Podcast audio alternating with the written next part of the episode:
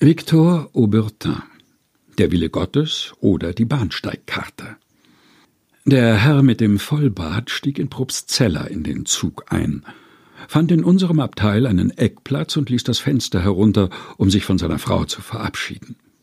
Also vor drei Tagen hast du keine Nachricht von mir. Ich schreibe erst aus Innsbruck. Grüß Emmy und vertragt euch. Auf Wiedersehen. Wiedersehen. Der Zug fing an zu fahren. Der Herr mit dem Vollbart schloss das Fenster und setzte sich.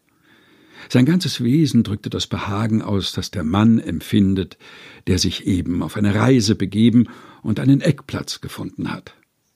Nichts kündigte die grässliche Katastrophe an, die gleich über ihn niedergehen sollte. Da kam der Schaffner.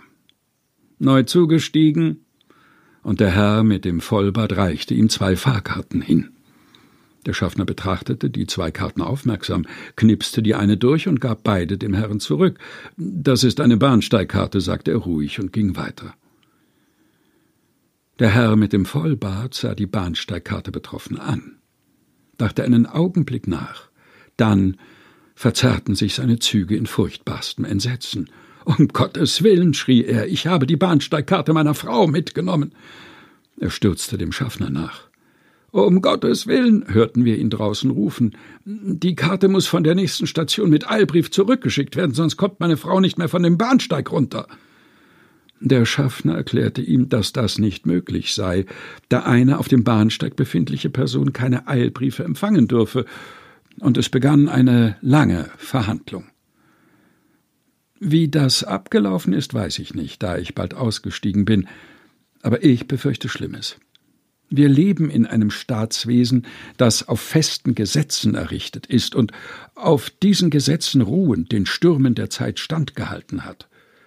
Und eins dieser Gesetze lautet, dass niemand den Bahnsteig verlassen darf, der nicht eine von der zuständigen bürgerlichen Behörde durchlochte Karte vorweisen kann.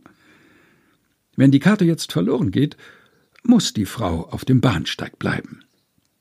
In meiner Erinnerung steigt die Geschichte eines Königs von Sparta auf, der zum Tode verurteilt war, der in einen Tempel flüchtete und in diesem Tempel ausgehungert wurde. Ganz so schlimm wird es der Frau des Herrn mit dem Vollbart nicht ergehen. Man wird ihr im Bahnhof ein Lager errichten und sie vom Restaurant aus ernähren, aber fort darf sie nicht. Sie wird den Rest ihres Lebens auf dem Bahnsteig verbringen, ihre Freundinnen zum Kaffee einladen, Kinder gebären, sterben und wahrscheinlich dort auch beerdigt werden. Es müsste denn das Gesetz umgangen werden, wozu ich gerade in diesen Zeiten nicht raten möchte. Der Herr mit dem Vollbart hatte also allen Grund, den Willen Gottes anzurufen. Und wir wollen nur hoffen, dass es etwas genutzt hat.